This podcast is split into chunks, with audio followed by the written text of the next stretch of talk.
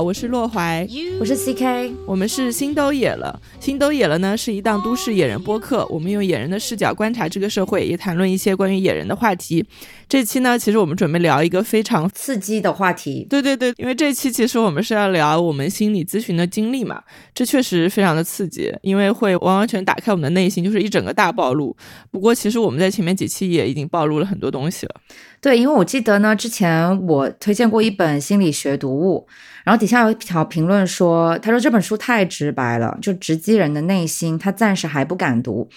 然后有的时候我会听到我们的听众评论我们说，觉得我们两个对谈的内容和方式也很刺激嘛，我就会联想到，其实心都野了也是有点类似这样的存在，只是那本书那本书叫《我们内心的冲突》，那是一本一个心理学家去揭示众人内心的书，而我们在节目中揭露的是自己和彼此的内心。呃，有人觉得刺激，我也觉得蛮正常的。然后这一期呢，因为我们要更大力的往里挖，所以想在开始之前给大家做一个温馨提示，就是这一期也许比之前很多内容都要刺激。然后受不了的听众呢，可以现在就退出去了。九三二二一 一，OK。如果你还没有关掉的话，我们要开始了。好，接下来呢？我想，我们就从第一次的心理咨询聊起吧。呃，我想你先来，因为我之前其实有看你写过几次心理咨询的经历。哦，我知道了，所以你先要刺激我，是不是？这个刺激是因为你先要刺激。行吧，行吧，那我先来接受这个刺激。嗯，其实我第一次走进咨询室的话，是一个很长很长的故事。我以前其实，在节目里也说过，就是我工作最后那两年，其实过得比较痛苦，就是不论人际关系还是职业发展上，都遇到了很多难题，就觉得整个人都特别不好。但是，其实，在那个阶段，我又不知道自己发生了什么，所以我是在最后那几年里面，我有关心到心理咨询这件事情。但是那个时候，我觉得心理咨询离我还是挺遥远的。就怎么说，你知道，我这个人就是那种很有意志力，然后我就觉得我碰到了困难，我要淬炼我的心智，我要顶天立地，我人定胜天。就是那种觉得自己是可以战胜那些心心理上的问题，而不需要任何其他人帮助的。那那我好奇的是，你那个时候是通过什么渠道关注到的心理咨询？因为我回想起来呢，我的过程是，呃，相对来说是主动并且很干脆的。就是我当时我记得我就是有问题了，然后呢，我又知道我有一个好朋友他长期在心理咨询，然后我就直接找他推荐了，然后我就直接去了。所以呢，其实我会想要听听看你开始的故事，因为我自己对心理咨询的认知是，因为我尝到了它的好处之后，我就把它当做了我人生必备的一种工具。但是很多人他可能连关注到都是比较困难，或者说他平时没有太多渠道可以关注到的。所以我我觉得你可以分享一下你是怎么认识到这项工具的。呃，其实我跟你一样，哎，我也是有一个非常要好的朋友，他一直在进行心理咨询，然后我是肉眼可以看到他通过心理咨询，就是呃慢慢产生了一些改变，因为他也是以前在一份非常非常好，就大家认为非常非常光鲜的工作中，但是他他很痛苦，他呃有经历过一个比较长的心理咨询的过程，然后慢慢走出来的，然后他。就劝我说：“哎，你要不要试试看心理咨询什么的？”他也一直有在给我推荐一些机构啊，或者是一些相关的书籍，所以我也是从那个时候开始接接触的。但其实我自己是一拖就拖了一两年。有很多很多问题积压在我身上，但是我意识不到。就像我前面说的，我觉得是个人他都会有烦恼嘛，谁还没有一点糟心的事情？我觉得我忍一忍或者熬一熬就过去了，没什么大不了的。但是就是有一次我是没有挺过去的，那次真的真的很夸张，我觉得我是整个人精神崩溃到解离了。就是解离这个词也是我后来才知道的啊，真的吗？对啊，你能跟我解释一下解离是什么意思呢？因为我我没有听过，我还蛮好奇的。解离其实就是一个比较专业的术语，我要用一种比较简单的讲法讲，它就是觉得你整个像个游魂，你的身体还在那里，但是你的精神你出窍了，就是你完全失去了控制自己的能力。你可能知道自己处在一个什么状态，但是你完全拉不回来。就比如说你已经发疯了，但你没有办法控制你发疯。我自己觉得是是那么一个状态。所以就是那个时候，你知道，如果精神科有幺二零的话，我就会马上打急救电话，就是立即马上把我拉到那个医院里去急救。那个阶段其实是我刚逃离了上一份工作，就换了一份新的工作嘛。呃，新的工作就是我自己还挺满意的，然后老板也挺器重我的，就是给我安排了非常多的很很重要的事情吧。然后那一天是我有一个很重大的拍摄项目，而且是跟进一个明星的拍摄。结果那天早上我起来的时候，就我就随便看了一眼手机，结果就发现了一个让我很难受的消息，其实是。那个消息是关于一个老朋友的消息，是我上一份工作里面的一个出了问题的人际关系吧，可以那样去理解。但是我是没有处理好那些人际关系，我就完全逃跑了，就是我把那些事情都掩埋过去了，我以为就是没事儿了。所以它其实是一件非常非常的小的事情。但那个时刻，我整个人就是崩溃了，我崩溃到说整个人就坐在那个床上大哭，哭了一个多小时。嗯，我内心其实知道，可能压垮我的不是那个小小的事情，而是过去非常非常多的事情，就是我没有处理好、没有面对过的事情，就在那个时刻突然闪回了，就所有被隐藏的问题就是爆发了。对，所以那个分量真的很可怕。之后我稍微恢复了一些理智嘛，所以我就赶去片场了。但那个时候其实我已经迟到了一个小时，这是一个很可怕的场景，因为我刚刚到那儿工作，我还是个新人嘛，这还是我要负责的项目，结果我这么不负责任，所以其实我带着那种很崩溃的心情，但是又。到了那个场景下，我又能察觉到说当时的氛围很糟糕，因为我的领导肯定是会觉得我这人很不靠谱、很不负责，然后我的下属也会觉得我很奇怪，大家其实又不会说出来。他们都没说嘛，但是我又能察觉到那个氛围。对，应该空气是紧张的。对对，非常紧张。但我觉得反而这个时候可能说破了会好一些。就比如说你的领导问了你一句你怎么这样，然后你你可能跟他谈到了这个事情，我觉得可能会好一点嘛？你觉得还是会更加崩溃？可能会好一点，可能会好一点，因为其实那个时候我真的很需要跟别人去讲发生了什么。但是确实就是当时没有人问我，因为可能大家都有一些社交礼貌和距离，觉得说这对觉得这个人可能遇到了一些精神问题，但是我不能去打扰他。嘛，所以我在那个氛围里，我就只能假装卖力工作，但是我内心又非常非常自责。我我觉得这整个环境其实又加重了我那天的症状，就是到中午吃饭的时候，我整个人已经完全的不对劲了。那种不对劲到就是我拿了那个盒饭，就是没有办法吃饭，所有的事情就是我在我脑海子里一直打转。那个事情就是啊，我我以前跟那个老朋友发生过什么，然后我对他做了什么，他对我说了什么，就是那些剧情就在重演。我就是不知道自己在哪儿，也不知道自己在干嘛，好像。灵魂都被抽出去了，我就变成了一团情绪，就解离了。对对对，我就觉得是一种完全人和精神分离的感觉。我我我我有点难形容，就很夸张。我当时还坐在椅子上哭了，就是你知道吗？那么多同事在周围，而且那是一个拍摄现场，是默默掉泪还是？对，就是默默掉泪大哭。没有没有真的崩溃，因为我还是有一点点理智嘛。但是我就在那里呃默默流泪。当时其实同事们应该看到了，太难看了那个场景。然后我就是在那天的那个时刻，我觉得我必须去心理咨询了，我肯定是有很很大很大的问题，所以我就在手机上那个时候开始搜那个上海的心理咨询中心。我当时想要晚上立即马上约到一个医生急诊，你要那个时候我对心理咨询还是没有什么概念，有没有？到底没有啊？没有啊？哦，哎，其实我真的，我这样听完你讲，就是可能。因为你刚刚讲讲你的一些经历，其实你有让我回想，虽然我这种经历很少啊，但是你有让我回想起一些我我人生中特别崩溃的状况。然后我就觉得你你刚刚讲那个点其实蛮妙的，就是如果我觉得精神科也应该要有一个急救，因为很多 很多念头，它就是真的就是会瞬间将一个人击垮的。不是说那个事情有多大，而是你那一刻。那东西太密集了，然后你处理情绪的能力又有限。我讲真，我觉得我们成年人，像我们这一代人，可能父母也没有什么这方面的意识，其实大家的这种处理情绪能力可能都是挺弱的。所以我们一般处理这种情况就是憋着忍着，就当它没发生过嘛，对吧？一般都是这样。但是那天其实我只约到了一个第二天早上八点的咨询，那已经是最早的早班咨询。我那一天那个时刻，我是下定决心要面对这件事情的，因为我实在太痛苦了。结果你知道吗？第二天早上我起来之后。我根本就没有办法再去面对，我没有办法去面对昨天的那个事情，我没有办法去回忆，没事发生。对对，太耻辱了，太丢人了，太可怕了。就是我一想到那个场景下那么多同事，他们对我一些怀疑的目光，我觉得我完全没有办法承受，我没有办法承受，所以我就把自己的所作所为全部忘掉了。然后我那天没有去心理咨询，我就把它给取消掉了，强行把这件事情从我的记忆里抹除了。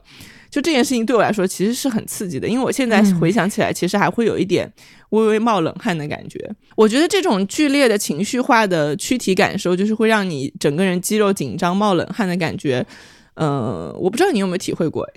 我不仅体会过，我甚至有点理解你，因为你你让我想起几个事情，就是我我可能迄今为止人生中的大事也就那么几件，一件是我决定辞职的那天晚上，我是彻夜未眠的，就是整个晚上可能心跳都非常快。然后呢，第二次可能决定闭店的时候呢就好多了，至少我能睡着了。但是我刚刚有听到说你你你一直假装要忘记，或者说你一直不想去面对，然后就会让我彻底回忆起那些至暗的时刻，就是。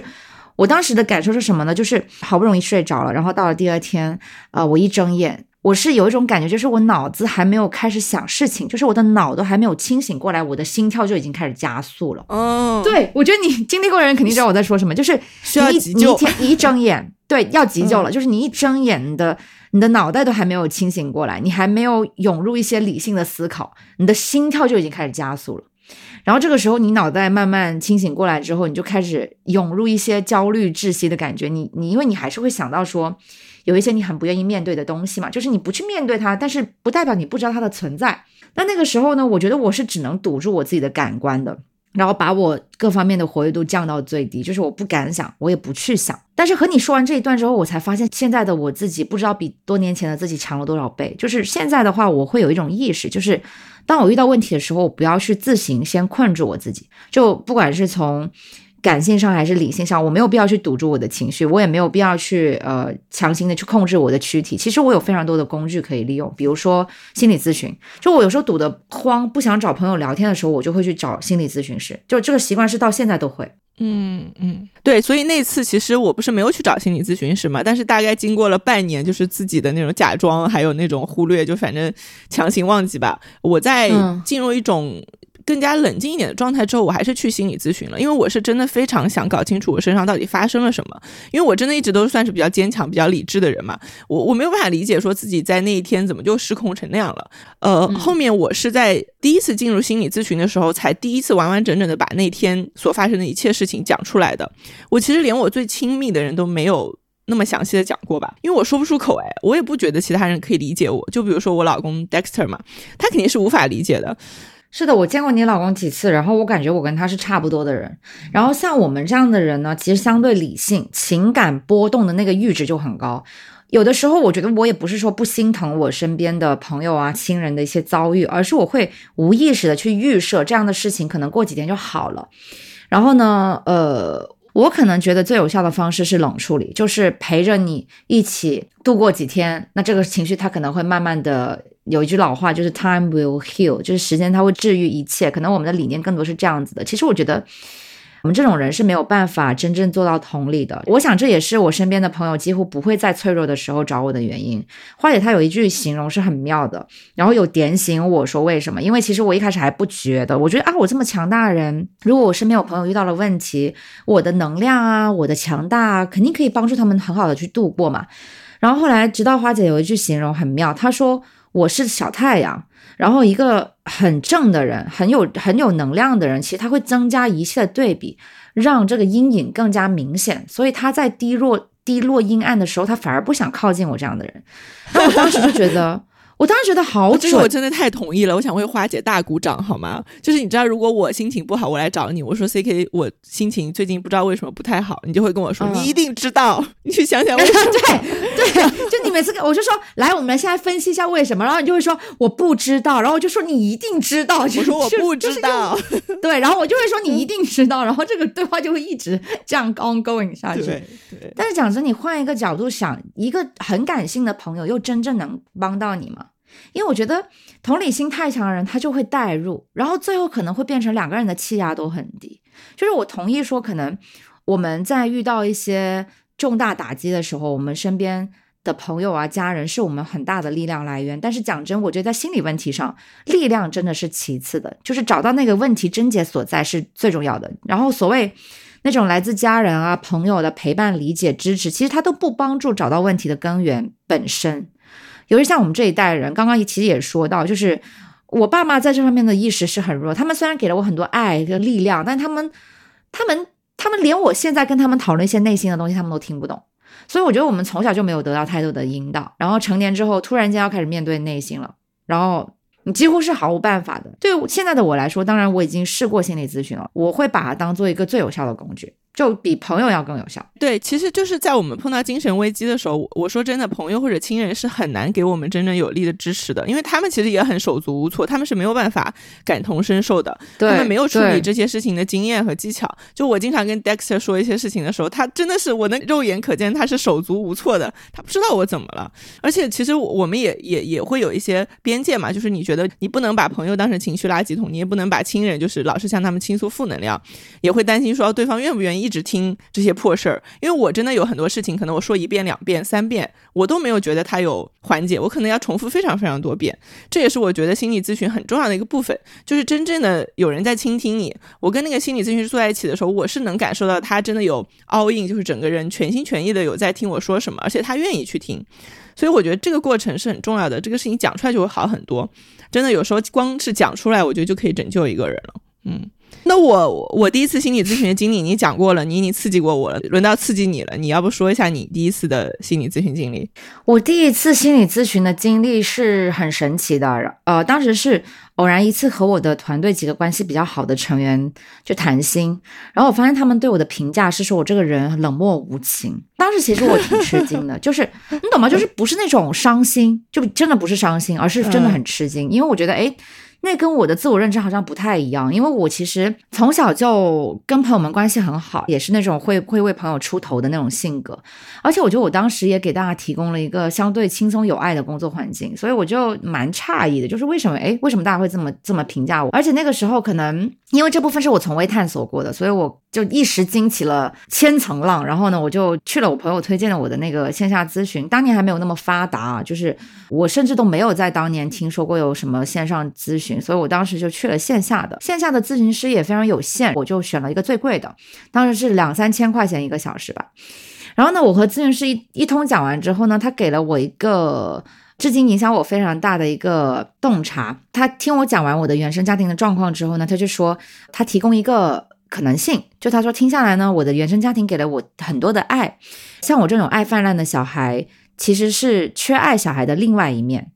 就缺爱，你听过吧？对吧？嗯嗯，那你有听过爱泛滥吗？我有听过哎，其实啊，真的吗？你有听过？那个时候我是第一次听，就是像我刚刚听到解离一样，我很震惊。就是 我也是从心理咨询师那里听到一些专业的术语吧。我们对我们自己为什么会出现这种情况，我们是很懵的。但是他们总是会有一些词是专门来用来囊括这种情况的。然后呢，当时我就他就跟我说，像爱泛滥的小孩，其实他是缺爱小孩的另外一面。那缺爱的人呢，大家都听的比较多了，就缺爱的人他会通过索取来获得安全感。爱泛滥的人会通过疏离来缓解这个窒息的感觉。他可他说我可能无意识的，就是父母给我的爱有时让我窒息了。然后当时我就记住了这个结论。然后呢，我就带着那个结论去观察了我自己。直到今天，我觉得这个结论不仅帮助到我去建立很多的人际关系，其实也很好的改善了我和父母的关系。嗯嗯。哎，那你有没有想过，其实就是这种上下级关系，因为它本身就无可避免的是有剥削的存在的。你对他们的好，可能不是他们想要的，甚至可能是某种负担，因为他们可能还需要去迎合你来回回报你的这个好，或者说你怎么对他们好，他们都不会觉得很满意，因为本身你们就是矛盾对立的存在。对我现在是明白这个道理了。然后回溯一下的话，我觉得我当时不能够明白这个道理，其实也有一部分是因为我太自满了，就是我是一个非常以自我为中心的人，所以就。不奇怪，说我会觉得我给他们提供的就是最好的，我不管他们需要什么，可能他们反而更需要一个呃阶级比较分明，然后所有东西都很很明确的一个公司的氛围，也有可能。然后呢，我发现在我无意识，就是我对我自己无意识的情况下，我也是不能接受这些冷漠无情的评价。那我现在当然是非常 OK 了，就是我觉得，当我已经把我自己看透之后，别人对我的所有的评价都是我已知的话，其实你对你个人是不会有什么冲击的。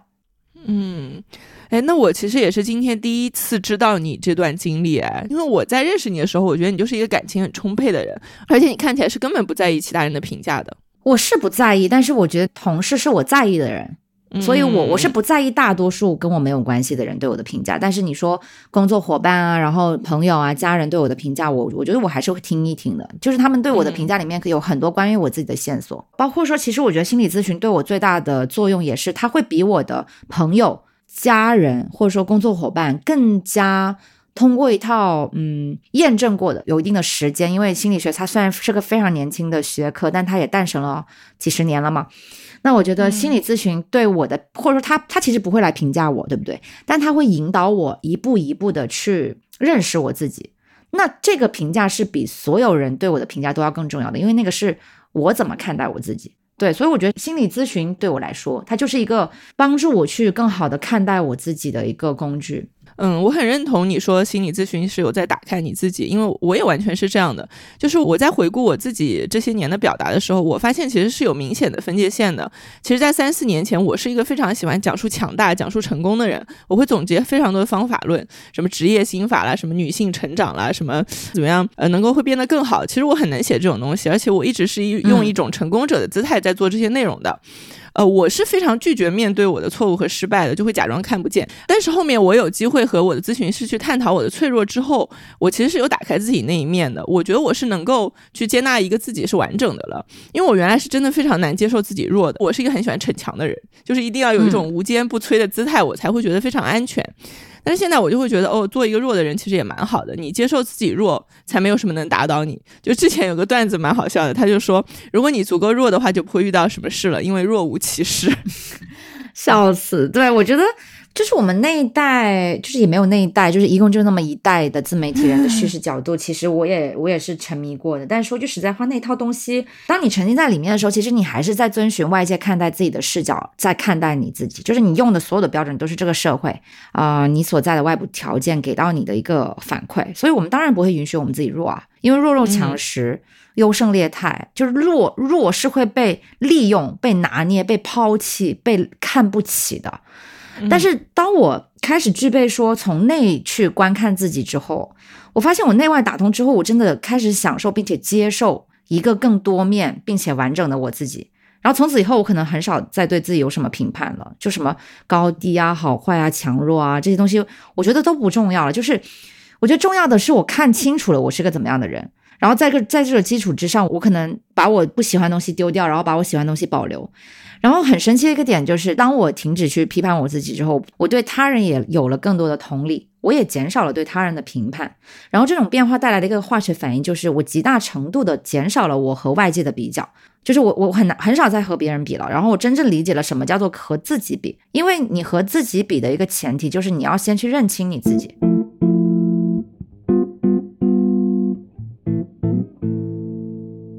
其实我知道你最近那个情绪可能是不太稳定的，因为我知道你有个非常艰巨的任务，就是你可能马上要交稿了。你现在在写书嘛，对不对？我们是不是也可以跟我们的听众朋友一起，就是公开这个秘密 啊，透露一下。然后到时候一人买十本，这样子的话，我们就可以买 二十万本出去。对，然后因为陆怀他最近在写稿子。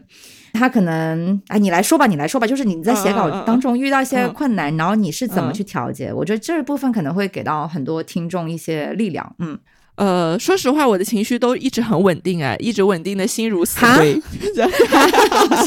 就是稳定的心如死灰，就每天都一睁开眼就是我的书还没有写完，还有很多字没写，或者是我前面写的还不够好。就是其实你前面讲说，你眼睛睁开，呃，你的头脑还没有清醒，理智还没有恢复的时候，你的心跳就加快了。其实是我可能从写书之后的一个状态吧。然后你知道我其实最近有恢复心理咨询嘛？就是因为我。激发了以前我很多以为已经暂时解决掉的情绪问题。其实我去年就有在做一些连续的咨询，咨询的主要问题是说我没有办法对自己感到满意嘛。但现在这个问题又重新回来了，就是我每天打开那个文档的时候，我都发现昨天、前天、大前天写的东西都不好。然后你知道，如果我想要去推翻前面那个的自己，我今天又什么都不用干了。所以我每天现在就变成从一万字写到七千字，从七千字写到五千字，一事无成。天呐！对啊，然后这个压力真的很大，因为时间线很紧张，就是我的编辑经常会催我说，嗯，你你要快要交稿了什么的。所以我也重新登录了阁楼，和阁楼的老师开始聊天。去年其实我们围绕原生家庭也聊了很多，我觉得那个时候对我的帮助是很大的，因为我以前其实是很不愿意面对自己原生家庭的这个话题的。之前我会觉得，就是我已经快三十岁了嘛，我再去讲原生家庭，就是再把自己身上的问题，就说归咎到童年。哦，我现在对自己不满意，是因为我小时候怎么样怎么样怎么样，呃，归咎到父母，说我身上的这些性格问题都是我的爸妈这样那样的。呃，导致的，我觉得其实好像很差劲，就是一个很糟糕的人才会去这样去甩锅。就是三十岁的时候，我就觉得自己应该是一个顶天立地的人，我应该非常非常坚强，我得靠自己，我人定胜天，就是那种又来，对 对对对啊，就是我就是这种有这种意志力，对吧？你把它纹在身上吧，你把哎，你的书就叫人定胜天，怎么样？笑死了。我我就觉得我不能去甩锅嘛，我应该自己处理好自己的问题。嗯但你你其实是知道的，我和我的父母之间有很多很多问题，我们非常的纠结，而且尤其是前两年冲突是相当的多的，他们对我整个精神状态啊，我的生活状态影响都是很大的。那这块东西其实是我必须去面对、去谈论的。对，然后我想，我想帮洛怀去补充一点，就是我觉得洛怀刚刚讲到这个部分，是我特别想也想跟我们的听众朋友们去分享的。因为其实我首先先回到我自己吧，就是我是一个原生家庭没有什么问题的人，所以我其实无需谈论，或者说我很多时候谈论起来是在给我的家庭一些功劳，就是我感谢我的爸妈让我很完美。但问对，但问题就来了，好的家庭需要给认可，难道不对的家庭不能够找原因吗？就是我觉得一点都不 make sense，因为家庭是我们探索自身必经的一个板块，就是不管你从小是和家人一起长大，甚至你是不和家人一起长大，其实你都会受到这部分的影响，因为那是我们缺乏生存能力的阶段啊。就是你你可以想象吗？你从出生的时候，你都你都要你要依附别人去生活，你极大的依附家庭这个单元，然后你你觉得你不会受到这个东西的影响？我觉得是真的不 make sense。就如果说有一些听众，他可能看到网上一些很很对立、很极端的一些言论，说啊，呃，我们成年人啦，还去找原生家庭的原因，就是个 loser 啊，就是甩锅啊什么的。嗯我觉得，我觉得真的就是阻这种说法其实是阻碍了我们的疗愈之路，就是它阻碍了我们去认识我们自己，因为家庭是个非常非常重要的工具。我们之前其实也在很多期博客里面讨论过，就是网上讨论事情嘛，它就是会变得很两极的，就是能不能谈论原生家庭，它变成一个中间没有模糊地带的东西，我 either 是能或者是不能。但我真的觉得真的不能去跳过它，因为你跳过了原生家庭，你就真的缺失了一个重大板块。然后对于一部分来人来说，你没有了这个板块，你你几乎是你就算是有别的方法，你也是空中楼阁，因为你完全就是忽视了那个板块，那个板块是所有东西的一个基础。所以不仅是你要你要聊，而且我也鼓励说，如果我们的听众。接下来有要想要去通过心理咨询去了解自己的话，这个部分是要去要去正视它的。嗯对，要去大聊特聊，而且我觉得一定要聊，一定要不停的聊，把它讲出来，就是把你内心那种你最没有办法面对和最没有办法对父母说出来的话，你就那样说出来之后，你会发现这个版图其实它变清晰了。然后你前面讲说你你的原生家庭没问题，我就想到很好笑，就是我们两个每次聊天，我每次我给你讲一些问题，然后你都会说哦，我没有这个问题啊，我怎么没有发现？就是就是我就很生气，我说我想找一个人和我一起骂，你知道吗？就是我们俩一起骂，结果你说啊，你就骂不出来。不是，而且我不仅不帮你骂，而且我还说啊，叔叔这样说也很有道理呀、阿姨这样说也很有道理呀、我气死了。而且我甚至开始理解他们呢，因为你跟我讲嗯过为什么他们是这样子，就是他们为什么会对一些事情要求比较高啊，或者他们会嗯要求你也这样子啊。其实我，然后你跟我讲了他们的经历，就他们是怎么在杭州打拼到今天这一番天地的。然后我听完之后，我就觉得说、太牛了，太牛了，他们就应该这样，真的你就应该理解他们。然后真的 很很惨，嗯我闭嘴吧，好吧，嗯我闭嘴。其实我理解他们这个过程，就是在我不断的进行一些咨询，不断的跟咨询师去谈论我的父母之后，才缓慢建立的。因为我真的有一个嗯阶段是非常无法理解他们的，就是我前面有跟你讲说，我第一次去阁楼咨询的时候，是因为我陷入到那种对自己无法感到满意的一个状态。就是我每次获得成就，或者是做成什么事情之后，我真的只能开心几分钟。接下来我就会想，我接下来应该怎么办？我就觉得一切还是不够好，它还能更好。然后这种情况下，我就会很焦虑。当时我是跟咨询师有讲说我对自己不满意的这个客观事实，然后我讲完之后，咨询师给我的引导其实是我觉得很有很有价值的一个引导。他就是一直引导我说，你可以说一说那是一种什么样的感受嘛？就是他是引导我去说感受，而不是让我去嗯描述我的客客观现实。我不知道你能不能感受到这种微妙的差别，就是你谈论事实和你谈论感受，我觉得调动的是不一样的思维。嗯，我觉得有没有可能，就是当我们谈论事实的时候，其实我们很主观，但是其实事实是不能够那么主观去看待的。但是你的感受你可以很主观，有没有可能是因这个呢？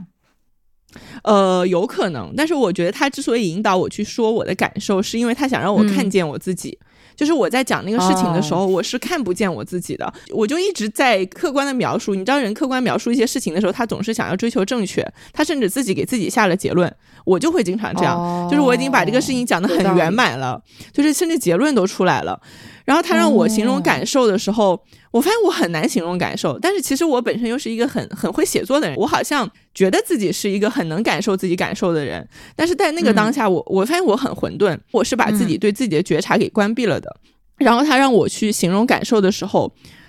就那一点一点，就有点像抽丝剥茧，就是我讲一点，他就会接着说，那那你可不可以再多想一点？你再多说说。这个鼓励其实是很重要的，因为我有时候也总会觉得我不想说太多话，就说太多话了，对方会不会有一些呃不想听的情绪什么？然后在他那个鼓励下，我我慢慢讲，慢慢讲，我就发现，哎，那个不满意的声音他很熟悉，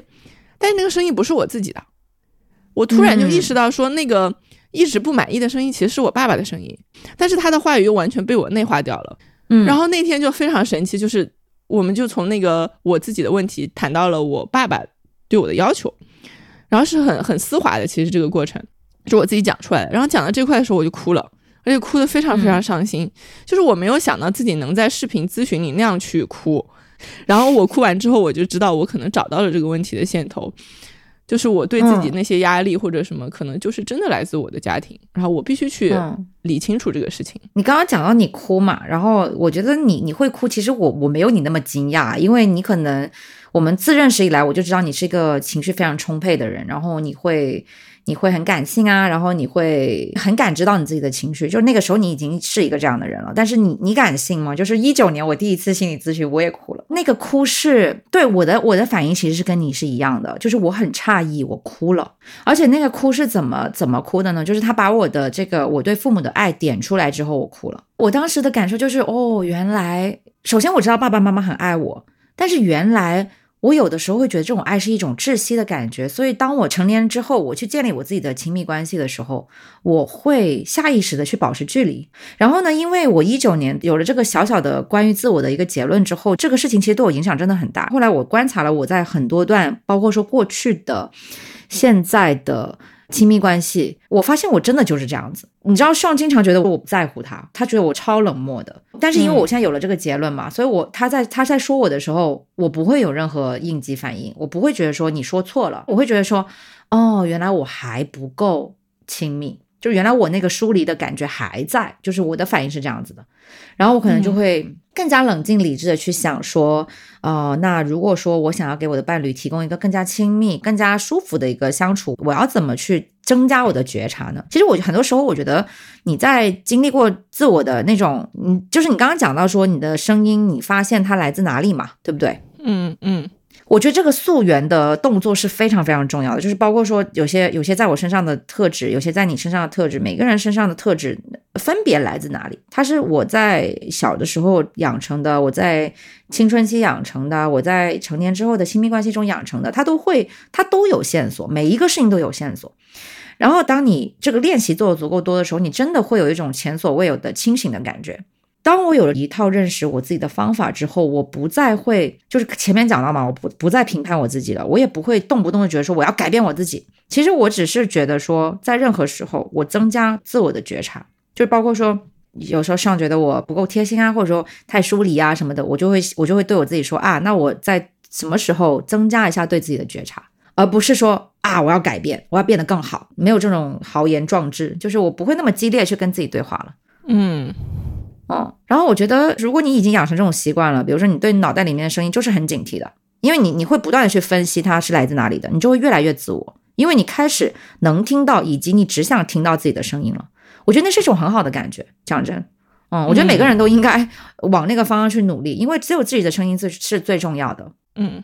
我不知道你你已经到了这种状况没有？嗯，你刚刚讲到说你你可以分辨你的声音了吗？对不对？你可以跟大家描述一下这个过程吗？我觉得很很棒。嗯，呃，怎么说呢？其实我我我前两年跟父母一直是一种对抗关系嘛，而且随着我就是失业变成自由职业者以后，其实变得非常激烈。嗯，呃，所以我其实是在一个跟父母关系非常紧张的状态下走进那个阁楼的咨询室，跟咨询师开始聊天的。这个其实蛮神奇的，因为我小时候其实没有怎么叛逆过，而且我青春期的时候都一直算是个乖小孩，但是就是这两年反而变得非常非常叛逆。就我叛逆到什么程度？就是说，呃，父母希望我干什么，我就绝对不干什么。然后他们希望我事业有成，希望我是女强人，这都是以前我爸爸对我很大的希望。然后他会经常在我面前讲讲讲他对我的期望嘛。然后我以前好像总是觉得这个事是我必须要做的事情，然后我就一直是这么样做的。但这两年我就会真的是变得无所事事，然后游手好闲，而且我会在他们面前故意的破罐子破摔，就什么都不干，就躺在家里，就一直看电视剧，看到就是他们他们就是可能忍不住下一步就要来骂我的那种状态，然后我就觉得特别爽。因为我爸爸以前他是完全没有办法看到我闲的，就是我每次很闲，就是我没有没有在工作或者是没有在做一些他认为有意义的事情的时候，他就会很不满，他就会嗯。暗示我说你现在没有努力在上进，你是不是在退步啊？然后他说你不进则退，他会用一些让我觉得不很不舒服的成语来形容我，然后那种感觉又会让我产生很强烈的危机感，就是我得去满足他对我的这个期待，就是他希望我努力上进，我就要去努力上进。他每次质疑我的时候，我会惶恐，我要么就会反思自己，要么就会解释自己。总之就是我会把他对我的苛责转化成我自己对自己的苛责。就真的活得很辛苦，而且你知道吗？就是我很会察言观色，我能分辨出他对我是真的满意还是假的满意。我能就是通过他的眼神看出来，就说他只是觉得说，哎呀，算了，不想再说了，那就这样吧。还是说我今天真的觉得女儿这个事情做得很好，我对她很满意。这种细微的差别都会给我造成很大的压力。如果我发现他只是敷衍性的满意了，我就会觉得说不行不行，我还是没有达到他的内心然后你就会自己开始找。找我要怎么做才能够得到他的满意，然后他不会跟你明说，对吗？对对对对对，然后这个过程真的很辛苦，就像你活在了父母的一种阴影下被牵扯。对你让我想起我我我第一次去上海找你录播客的时候，然后我记得我们当时坐在那个酒店大堂等车。然后呢？那个时候你和我分享说你准备接受一个写书的 offer，就那个时候你还没有决定要接，但我不是确定啊，我我有点忘记了。反正你就跟我讲了这个事情。然后我有注意到你的几句表达，就是你说你暂时不想让你爸妈知道，当他们最近问你有什么进展的时候，你都你就会急忙的摇头，因为你不能让他们爽到。对，我当时听到你说我不能让他们爽到的时候，我觉得很有意思。但是因为我们当时还不算特别熟，所以我就没有继续问。嗯，对，就是我那个时候还存在着那个状态，就是我绝对不能去满足他们的期待，因为我意识到自己实在是太长时间活在这种要去满足他们，然后拼命的自我解释和反省的状态里，我根本就没有自我意识，你知道吗？其实我的这种对抗是一种很很晚才觉醒的本能，我觉得是一种嗯生理性的行为，然后所以我其实是没有更深的去想过为什么他会在三十岁的时候发生。啊，很多人可能十七八岁的时候就这样去对抗父母了，但是我没有。嗯，所以是我在跟咨询师讲出我这两年的家庭矛盾之后，咨询师问我说：“那你希望你的父亲看到你这种状态后有什么反应？”我当时我记得我是脱口而出，我想让他对我绝望。我真的用了“绝望”这两个字，然后我说出来的时候，我自己都惊呆了。就是我甚至都没有用失望，我就是用了绝望。然后我的咨询师他就问我为什么，我说因为绝望的人他就不会失望，那他就不会再对我抱有希望。那我就不用去满足他的希望，那我就解放了。然后我我的逻辑是这样子的，呃，这就是我破罐子破摔的一个逻辑吧。但其实我这个解决方式是很极端的，对吧？或者说它其实是一个很紧紧绷的一个状态，因为对抗的时候你就会非常的警戒嘛。你知道我就是躺在沙发上看电视，但我时时刻刻就是眼观六路，耳听八方，在观察我爸是不是在观察我。然后我一旦发现他在观察我，我就要躺得更加躺平，用力更加平，对，就是更加的用力在放松。对对对对对，就是那种用力在偷懒的感觉。我也是跟咨询师在聊的时候，我才发现说，原来我的那种自以为的放松，可能也是一种非常警戒的状态。然后咨询师跟我说了一句很重要的话，他说我要允许自己流动起来，因为我那个状态下，其实是我把爱和或者是恨这些乱七八糟东西都混合在一起，然后把它封在了一个地方，然后我不流动。对，然后我我才意识到说，其实我非常多的东西都没有理顺过，就是整个人卡在那里，就是有一种自己和自己较劲的状态。嗯，其实其实我听到这里，我会比较好奇的是，因为你你你被咨询师问到说，其实你希望让你的父亲有什么样的反应嘛？就是你讲完说绝望之后，咨询师有没有针对这个再给出一些指引？嗯，我觉得他没有给我解决方案或者是答案。但是他有一步步去引领我梳理我和父亲的关系，就是我其实以前跟你讲过我小时候的故事嘛，就是我从小怎么跟着我爸爸一起搬到了杭州，然后在小时候他们非常非常忙，就是根本没有空管我，我其实有一点像留守儿童。然后在初中的时候，他又对我倾注了过度的关注，就是他成了我的陪学，就是我到哪儿他就跟到哪儿，因为他可能觉得小时候对我很少陪伴，所以我初中的时候，对我去图书馆他就跟我去图书馆，我去咖啡馆他就跟我去咖啡馆，我去哪儿玩他就跟我去哪儿玩，我学习他就。就陪我一起学习，我读书，他就陪我一起读书，他就完全成了我的一个影影子吧，就是跟我粘粘连的非常非常深。我发现我们是从什么时候紧紧相连在一起的？他就是帮我梳理了这个过程吧。呃，我去年应该跟他有聊过一个周期的时间，之后我明显的感觉是我和父母的相处就会变得好了很多。我觉得很重要的一个部分是，我觉得我自己是通畅了的。因为我对我性格的成因，或者说我在家庭里受到了什么影响，我和父母的关系模式都有了比较清晰的认识。我觉得我整个人是有流动起来的，然后就不会总是憋着一股劲儿了。而且另外一个很重要的部分是，他引导我，呃，我不再去解释我自己了，就是我学会了一种方式，叫做非辩护性回应。呃，这点其实是很重要的。就是咨询师让我意识到，我一直在跟我的父母解释我自己，但这种解释是毫无意义的。嗯，就我之前在一本书里看到，他说，呃，如果你请求对方的原谅或是理解你，那么其实你就给了他拒绝满足你要求的权利。我觉得我以前就是一直是那个状态，我我解释，然后他们拒绝理解我，然后就陷入一个僵局。比如说，我爸说我你最近又不努力了，我说我没有，其实我很努力，疯狂解释一大堆，他最后可能还是只相信他自己，然后我就被他气死了。嗯，但是非辩护性回应就是说，哦。这样吗？那我很抱歉哦，是吗？对不起，我很抱歉哦。对，不好意思哦，这就是我哦，没办法了哦。对，好像我会说的话。对，就是不解释自己。嗯，或者我想补充一下，就是你你可以解释，就是你可以说，但是你不要期待他会听你的解释。就是我觉得有的时候解释对于一个人来讲，他就是一个表达，其实表达也很重要嘛。因为我们在前面其实也讲到了，说出自己的真正的想法跟自己的感受是很重要的。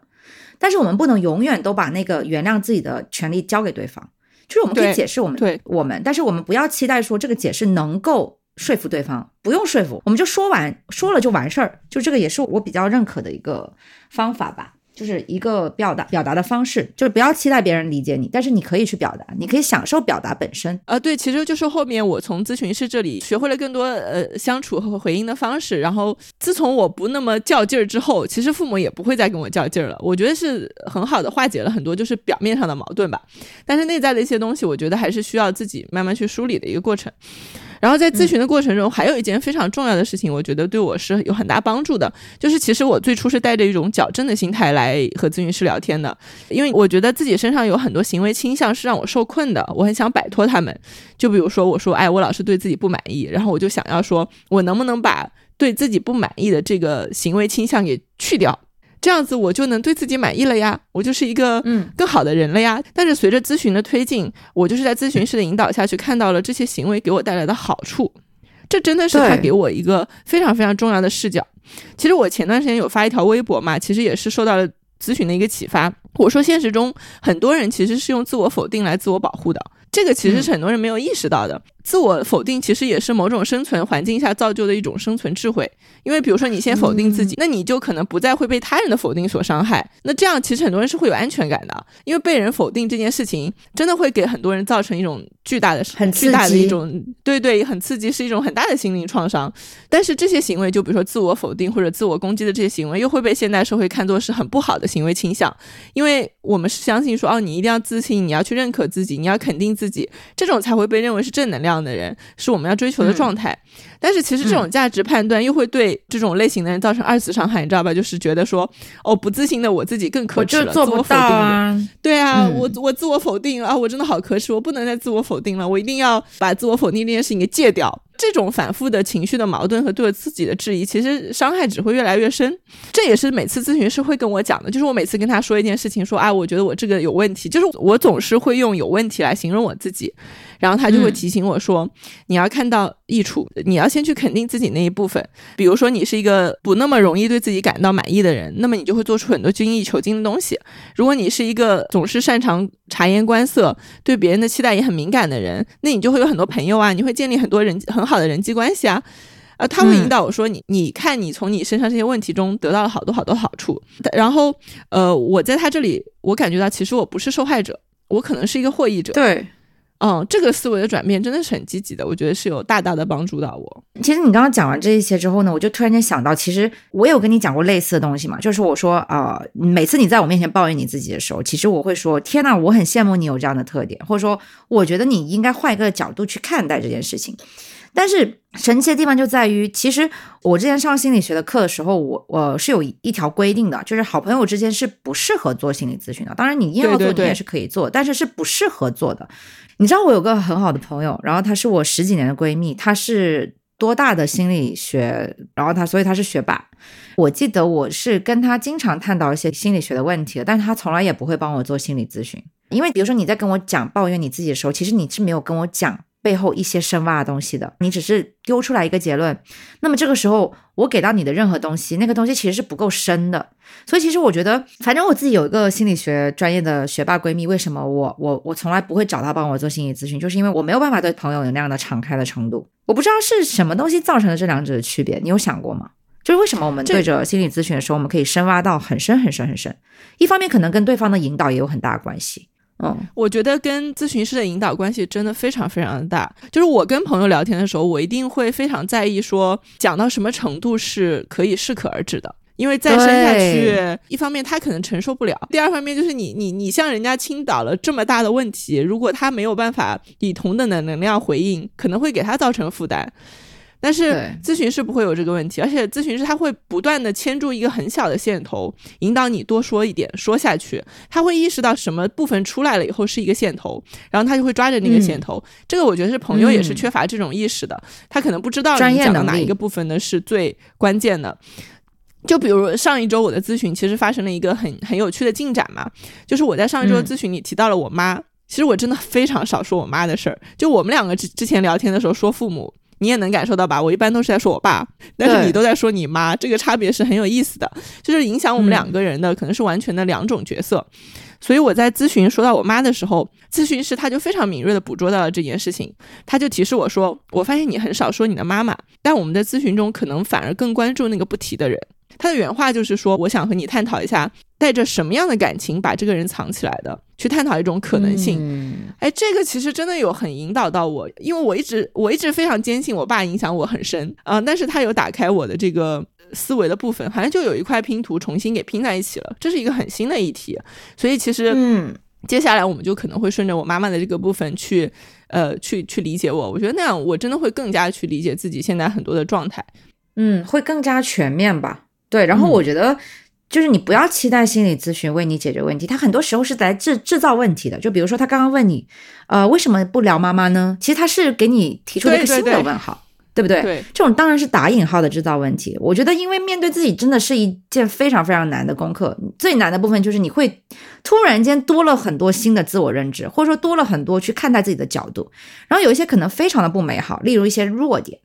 然后我觉得，除非是那种从小就得到了非常多正确引导的人，否则一个成年人他在第一次面对自己弱点的时候，他是 是会无法呼吸的。我觉得很多人都没有办法面对这种窒息的感觉，而且讲真，也并不是必须面对，因为事实上，我觉得很多人他他在没有经历真正的挫折之前，他没有新的外力去逼迫自己成长之前，他都不会有真正的动力去打破自己。就比如说我们两个好了，我们两个。第一次选择心理咨询，都是因为遇到了一些事情，然后那个事情是生命中新的东西，然后我们没有办法以我们自己自自身的能力去解决的，所以我们才会经常说什么 “What doesn't kill you makes you stronger”，杀不死你的会让你更强。然后被猎杀这个过程，其实就是被在逼人成长的过程。这个成长中，我觉得当然不可以去躲过认识自己这一环。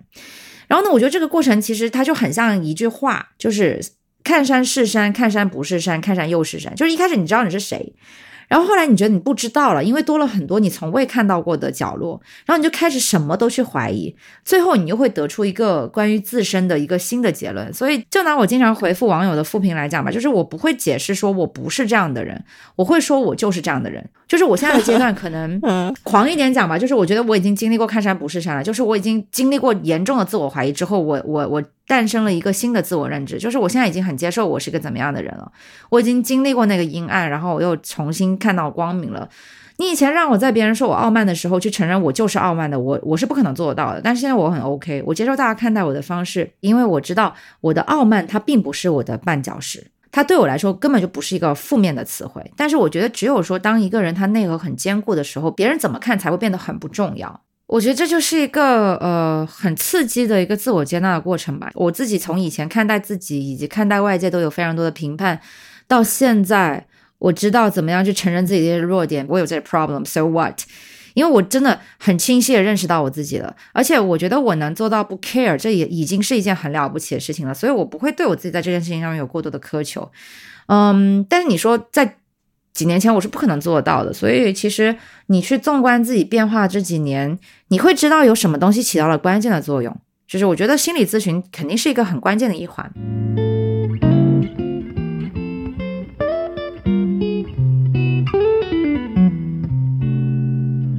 呃，其实我身边有很多想要尝试心理咨询，但是又一直没有踏出那一步的人嘛，因为我觉得他们都对心理咨询这个职业还是感到有一些陌生和怀疑，觉得进入那个场景就那样暴露自我有点可怕，就像我当初一样嘛，我就觉得，嗯，进去那个对话坐下，然后跟一个完全陌生人把所有的事情讲出来，真的是有点恐怖。对，嗯，但是我很想推荐一本书给大家，叫做《也许你该找个人聊聊》。这其实是一个美国咨询师写的，他自己是咨询师嘛，所以他写了很多他的来访者的故事。但是他自己也遭遇了很多精神危机，所以他也写了自己进行心理咨询的经历。所以这是一个很好玩的故事。对对对，然后我我觉得真的很精彩。看完这本书以后，我觉得我对心理咨询师这个职业是有一个很新的认识的。然后我也觉得他们不是那么神秘，或者是那么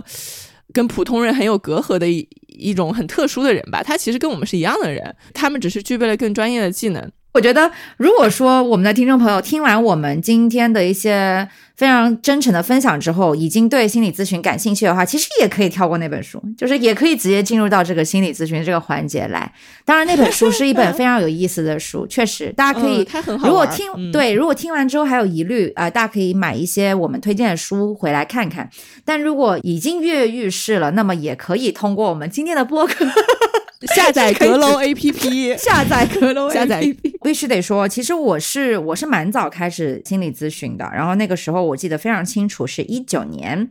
然后当时呢，我我只呃我只知道一些线下咨询，我们我们深圳本地一些比较大的、比较专业的咨询机构，呃，不知道任何的线上的咨询机构。其实这也大大的增加了我去咨询的成本，包括时间成本跟金钱成本，因为那个时候真的是两千多。到三千一个小时，由于成本非常的高昂啦，就是我后来就也没怎么去进行一个线下咨询了。然后我重新开始心理咨询，是后来直到有了一些线上的 APP 之后，我才开始重新回到心理咨询的。那你也是心理咨询的 OG 一九年的时候，我可能连心理咨询是什么都不知道。就是再往前推几年，其实大家对心理咨询还是有些污名化的，就会觉得有人得了精神病或者神经病，都是一些非常不好的形容。呃，但是我觉得这两年真的是有很大的改变的，呃，你刚才讲线上咨询嘛，我自己是比较喜欢线上咨询的，因为我在线下其实会很紧张，反正线上会比较放松。其实我也是，其实我也是，对对。别看我 O G，别看我一开始是线下，我其实也更喜欢线上，就是两个都试过的话，我更喜欢线上。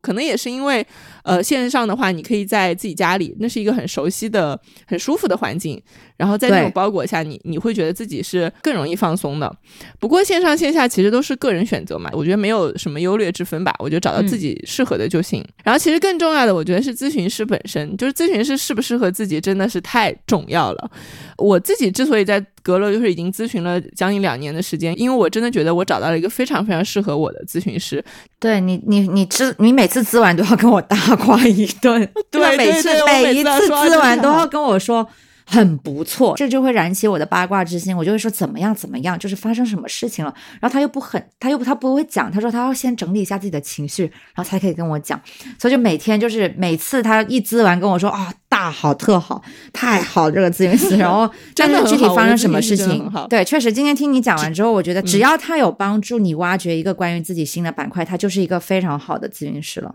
然后我们今天想要给大家推荐这个线上心理咨询的 APP，名字叫阁楼，相信大家也不陌生了。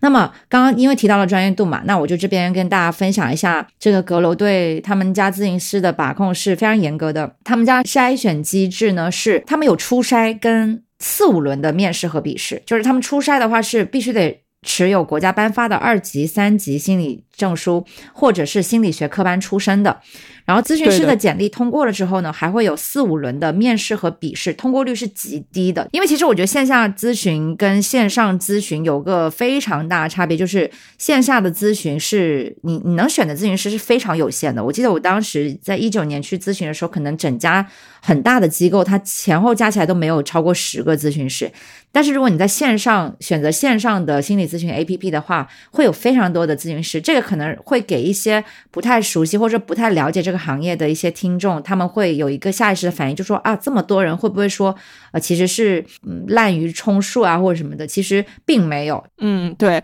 我之前第一次用阁楼 APP 的时候，其实我也做过很多这种调查，因为我真的很怕，就是遇到那种不专业的咨询师。我觉得不专业的咨询师可能不仅没有用，可能还会有害，因为这个行业真的很良莠不齐嘛。你知道有很多那种莫名其妙的培训班，可能培训了几天。说到这个，我真的很想跟你分享我上的那个心理咨询班。就是有一个有一个中科院颁发的心理咨询证。我不能说那个证非常的水，但是你要知道是那个证其实它含金量真的很低。我认真的讲，就是我自己是参加完一轮课程下来的，因为现在很多市面上的一些所谓的个人的一些心理咨询的 studio。就只有那个证，但那个证是听起来好像很厉害，但其实那个证的含金量非常的低。就这个我要报一下，因为我自己刚上完，而且还有一个点，我觉得阁楼做的特别好，就是呃，你知道想换一个咨询师。就是对我们这种很容易和别人产生情感羁绊的人来说是很困难的一件事情。我我很早以前不是在线下咨询过嘛，呃，然后经过一个阶段性的咨询之后，我可能觉得那个咨询师你不太适合我了。我其实当时想换一个，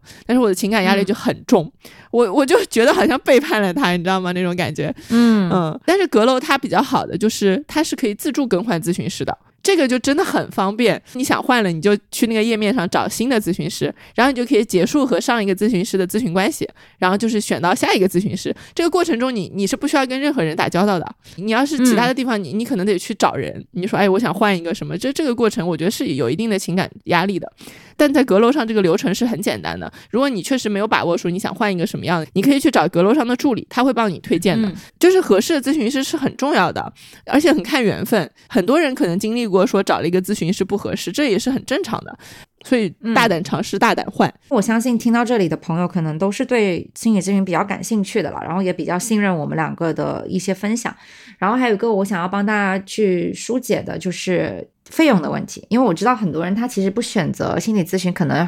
很大程度是来自费用上的压力。我不能说这个投入一定值得，或者说你必须得花这个钱。但是我想说的是，如果你真的对这个东西感兴趣的话，其实阁楼的费用并没有你想象中那么的高。对，阁楼真的是我接触过性价比算是非常高的平台。对于没有那么多预算的人来说，我觉得真的是很友好，因为合理的价格才可以让更多人去尝试心理咨询。第一次走进去真的很重要。然后心理咨询也也不是一个你咨询一次就能解决问题，或者是能有很大收获的。我觉得起码就是可能要有一个三四次，当然这是因人而异的。但是我觉得这是一个需要长期坚持的过程。那价格真的是一个很重要的考虑因素了。嗯，然后不知道有没有听众留意到，其实我们从呃我们的第十期播客开始，我们就有在我们的评论区置顶一条评论，然后会增加我们跟听友的一些互动。那么我们这一期的。个置顶评论的内容是，就由我来放送。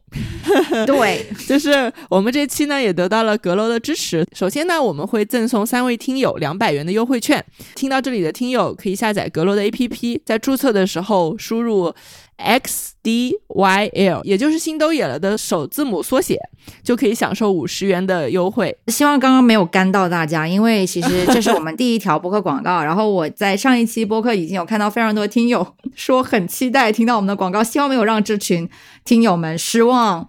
呃，因为其实我们两个都是比较偏文字型的博主啦，然后平时可能更多的方式是用文字去跟大家推荐一些呃我们自己用过的产品跟服务。那第一次用用音频跟大家讲，不知道就是会不会太做作？对，有没有干到大家？But anyways，想说一下我的感受吧，就是这一次能够跟阁楼有个这样的合作，其实我自己蛮高兴的，因为其实我这一两年关注我的读者可能会看到我自己在我自己的平台，其实接的广告是一定是我们自己在用的产品跟内容，这个是我在我自己的账号能够坚持，并且我也有信心说我和洛怀的这个共同运营的账号也是能够坚持的。说一下你第一次接广告的感受吧，你我我觉得可以跟大家分享一下我们在准备这一期的过程当中，就是算一些彩蛋吧。就是因为干到了大家。其实我很紧张哎，你应该能明显的感觉到我其实是很紧张的，就是对于这个内容，呃，我我因为我非常非常希望把它做得很好，这就是又回到说我前面有讲心理咨询的一个一个，我不能说问题吧，就是说我的一个特质，就是我会非常想要把一件事情做到极致的好，就是好到说我完全挑不出自己的毛病，但这个事实上又是不可能的。然后加上我要去回忆自己前面在咨询过程中一些非常真实的情感。经历嘛，其实也会调动我一些并不是那么愉快的回忆。你应该记得，就是我们我们第一次聊这个内容的时候，其实我有讲到非常多我家里的矛盾的细节，对吧？还有包括我自己遭遇非常大精神创伤的那个时刻，我我究竟是发生一件什么具体的事情？其实我都是有讲出来的。但是真的到我们今天这天录的时候，我好像又没有办法完全那样能够在把这个事情全部都暴露出来了。然后我又会有一点点的自责感，说我是不是？这一期不够坦诚了。你知道我前面几期都是什么都暴露出来，但是反而到这一期我真正该去暴露一些很重的东西的时候，我又退缩了。不过我现在已经完全接受了。跟你聊到这个程度的时候，我觉得哦，我我能够去接纳这个事情是这样的。对，其实跟大家分享个比较好玩的事情，就是你们知道，就是你们应该不知道啊，但是呢，就是我们播客从。成立的那一天起，其实就是他扛下了很多事情的大旗，就包括说我们预聊的那个框架啊、大纲啊什么的，他都会先准备好，然后我们两个很轻松的开始预聊。因为其实我擅长的部分是临场发挥，然后他擅长的部分是他可以提前把很多事情准备好。然后我跟大家说，到了这一期第一次预聊是我在引导。就是你你们敢信吗？就是是我突然间成为一家之主了。其实我能感受到他在，我可能还比他 chill 一点，但是他在面对第一次的推广，其实他是百分之两百的戒备的，就是他很想把这个事情做好。其实跟他过去十几期的播客里面呈现出来的东西是完全一致的。所以其实我也想说，呃，既然听众们如果有听众已经从我们第一期内容听到了我们第十二期内容的话，其实我觉得大家应该也能。感受出来，其实我们一直想要在我们节目里面呈现的就是一种真实的东西，因为真实东西它即便有变化，比如说我们一第一期到了十二期，我们有一些想法有变化了，然后有一些认知事物的方式有变化了，它只要是真实的，它的流动也是真实的，它就永远经得起推敲。所以这个就是，嗯，趁这一次推广跟大家分享一些幕后的可爱的事情，好吧？那就这样吧。如果大家真的有被干到，记得多喝水。对，最近天气比较干，嗯，然后除了要喝水，然后记得可以下载阁楼 APP。我真的很静止，有没有？你真的，你真的很静止。就是我，我希望就是他们可以加钱，开玩笑啊！除了下载阁楼 APP 呢，还有一件非常重要的事情呢，就是希望大家能在苹果播客、小宇宙、喜马拉雅还有网易云上收听《心都野了》，并且呢，能给我们一个好评，谢谢大家，谢谢大家，拜拜。拜拜，我我需要喝点水。现在你一直没喝水吗？好可爱。